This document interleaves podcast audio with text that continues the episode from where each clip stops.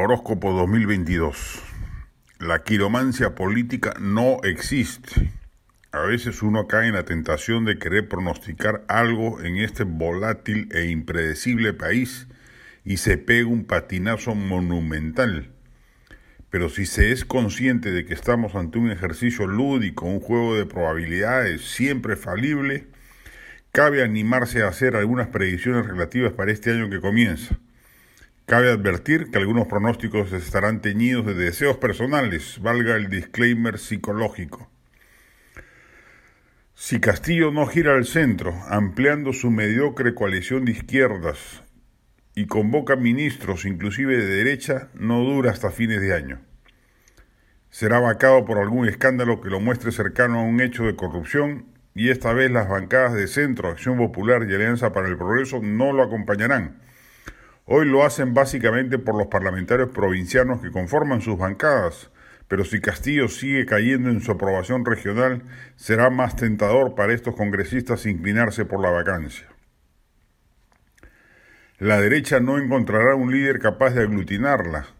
Rafael López Aliaga es el más proactivo en ese empeño, pero es probable que sea derrotado en las elecciones ediles, y si eso ocurre, significará su muerte electoral para las ligas presidenciales del 2026 o de antes si se recorta el mandato de Castillo.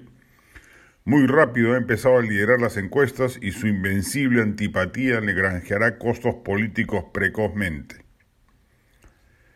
Surgirá un líder radical de izquierda, de origen provinciano, opositor al régimen de Castillo, a quien acusará de haberse humanizado y vendido al gran capital empezará su campaña para el 2026. En términos económicos, si Castillo sigue hipotecado a sus pensamientos radicales y prendado del ala serronista y magisterial, la confianza inversora seguirá por los suelos, el dólar seguirá alto y la economía crecerá menos de lo esperado. La producción minera perdida y su consecuente menor recaudación ya supera los montos que Pedro Franque quería aumentar en tributos para este año.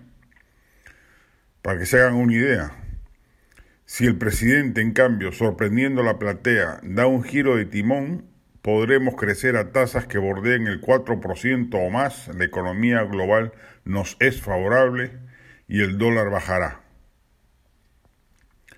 Se mantendrá la división ideológica territorial en las elecciones municipales y regionales, confirmándose la casi extinción de los partidos nacionales en las grandes circunscripciones.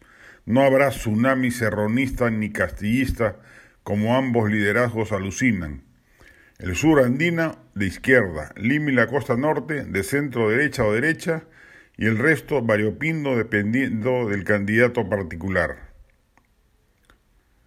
Peleamos la clasificación al mundial hasta el final, hasta el último partido. Con alguito de suerte, estamos en Qatar 2022. Si a ello se le suma el triunfo de la U en el campeonato local y del Paris Saint-Germain por Messi en la Champions, la jornada futbolística anual sería redonda. La del estribo. Algunas películas que recomiendo. Flag Day, dirigida y protagonizada por Sean Penn. Last Wars, dirigida por Jonathan Nositer. La mano de Dios de Paolo Sorrentino. Memoria del genial Apichatpong Guerezatakul y especialmente Blue Bayou dirigida por Justin Chong. No sé si estará en alguna plataforma de streaming, pero en su proveedor favorito ya las tiene, para empacharse de buen cine.